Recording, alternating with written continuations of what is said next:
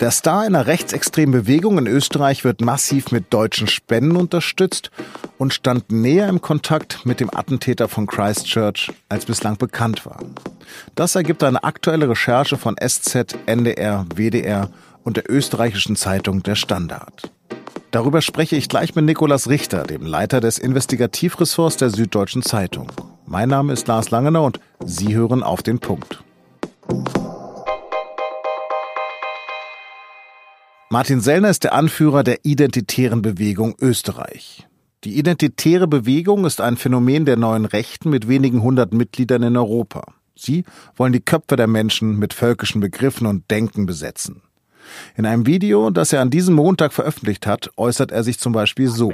Ich bin massiv beeindruckt darüber, wie viele Leute uns und vor allem auch mir die Treue gehalten haben. Wie viele Leute mich nach wie vor anschreiben, viel Unterstützung nach wie vor über Spenden kam, trotzdem wir derartig unter Beschuss und Bedrohung stehen. Es zeigt einfach, dass das Hauptziel der Repression, nämlich uns derartig zu isolieren, dass wir wie so ein, wie so ein Parier, ja, wie jemand, der, der äh, Lepra hat oder die Seuche oder die Pest im Mittelalter an alle Toren klopft, äh, klopft und überall wieder nicht reingelassen, überall wieder weggescheucht, weil jeder Angst hat, mit ihm in Berührung zu geraten. Das hat nicht geklappt, das ist nicht eingetreten, im Gegenteil. Aufgenommen wurde dieses Video an einem unbekannten Ort außerhalb der Schengen-Zone, wie Sellner sagt, zwischen Vogelgezwitscher und Autolärm.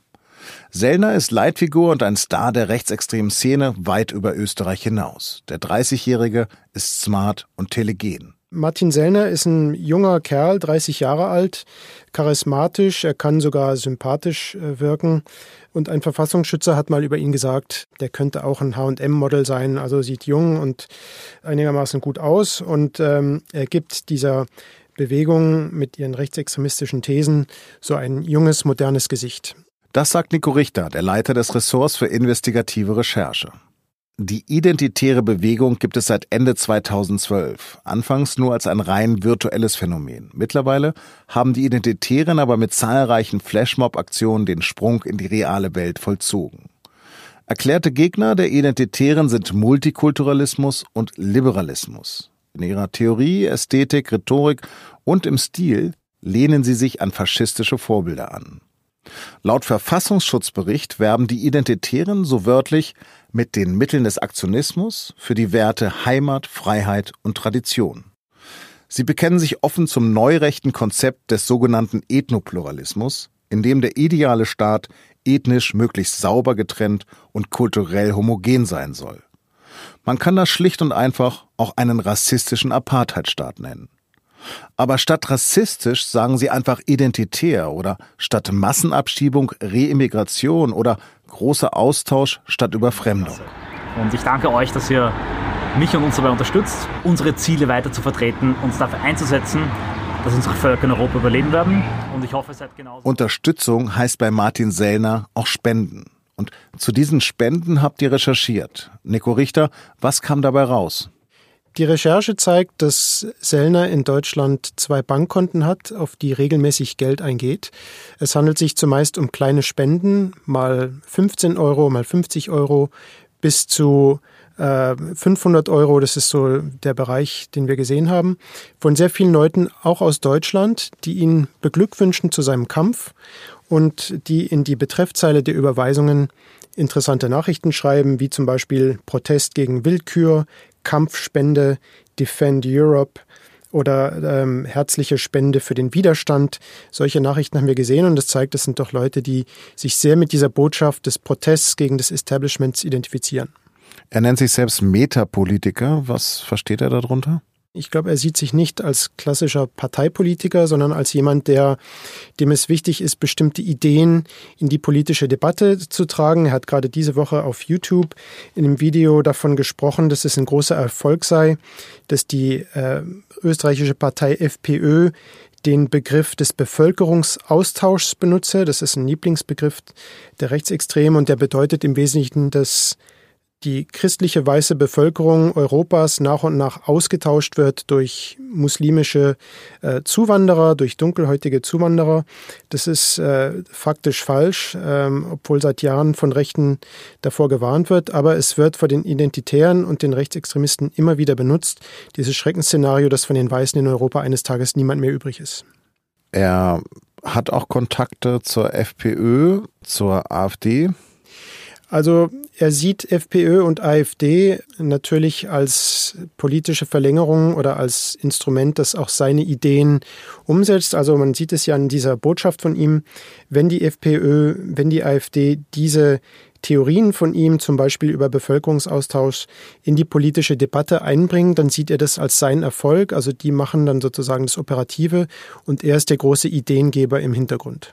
Dann soll es noch Verbindung zwischen ihm und dem australischen Massenmörder geben, der im neuseeländischen Christchurch Mitte März 51 Menschen kaltblütig ermordet hat. Was weiß man darüber?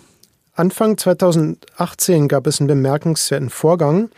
Der spätere Massenmörder, der die beiden Moscheen in Christchurch angegriffen hat, spendete 1500 Euro an Martin Sellner und daraufhin gab es einen E-Mail-Austausch zwischen den beiden Männern. Sellner bedankte sich also überschwänglich für diese unglaubliche Spende. Tatsächlich ist es bei allen Spenden, die Sellner bekommt, eine der höchsten gewesen, die wir überhaupt gesehen haben. Und der spätere Attentäter antwortete dann, das sei ja nur eine kleine Summe angesichts der großartigen Leistungen von Sellner. Millionen Menschen auf der ganzen Welt setzten auf Sellner, damit er für ihre Werte kämpfe. Und äh, dann schrieb er noch, es sei ein langer Weg bis zum Sieg. Äh, Sellner bedankte sich daraufhin und sagte dann, schrieb dann, wenn du mal nach Wien kommst, dann lass uns mal einen Kaffee oder ein Bier trinken. Also es zeigt doch, dass der Christchurch-Attentäter ein großer Fan von Sellner war und von seinen Ideen. Und bezeichnenderweise ist das Manifest, das der Attentäter ähm, ja geschrieben hat vor dem Massenmord, beschäftigt sich auch mit dem großen Bevölkerungsaustausch. Es hieß sogar der große Austausch, The Great Replacement. Das zeigt doch, dass dieses Gedankengut sich auf der ganzen Welt verbreitet und dass es ein großes Netzwerk von Leuten gibt, die sich dafür begeistern können. Was für ein Verhältnis haben die Identitären zur Gewalt?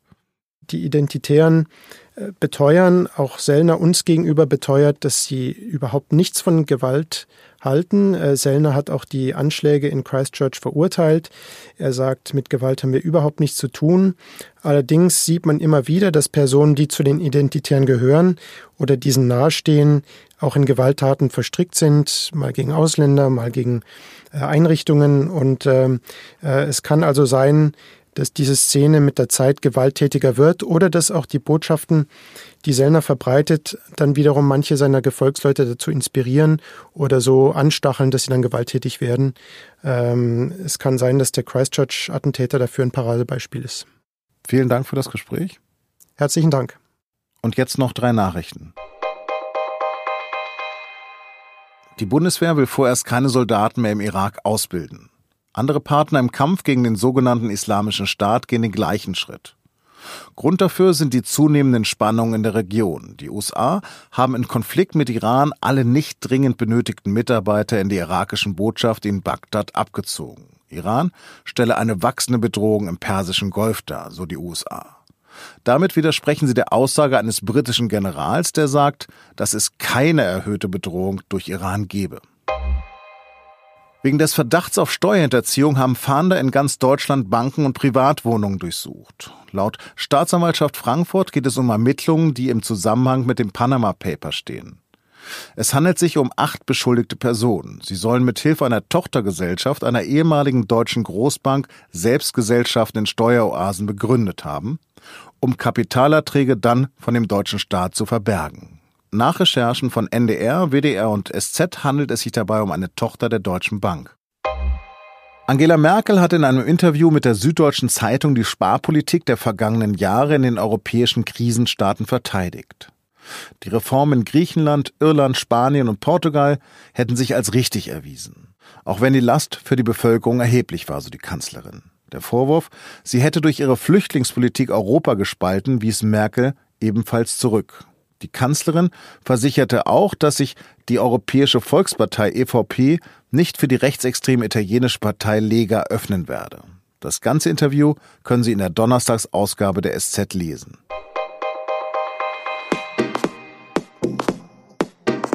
Zum Schluss noch ein Hörtipp. In unserem wöchentlichen Podcast Das Thema geht es heute um künstliche Organe.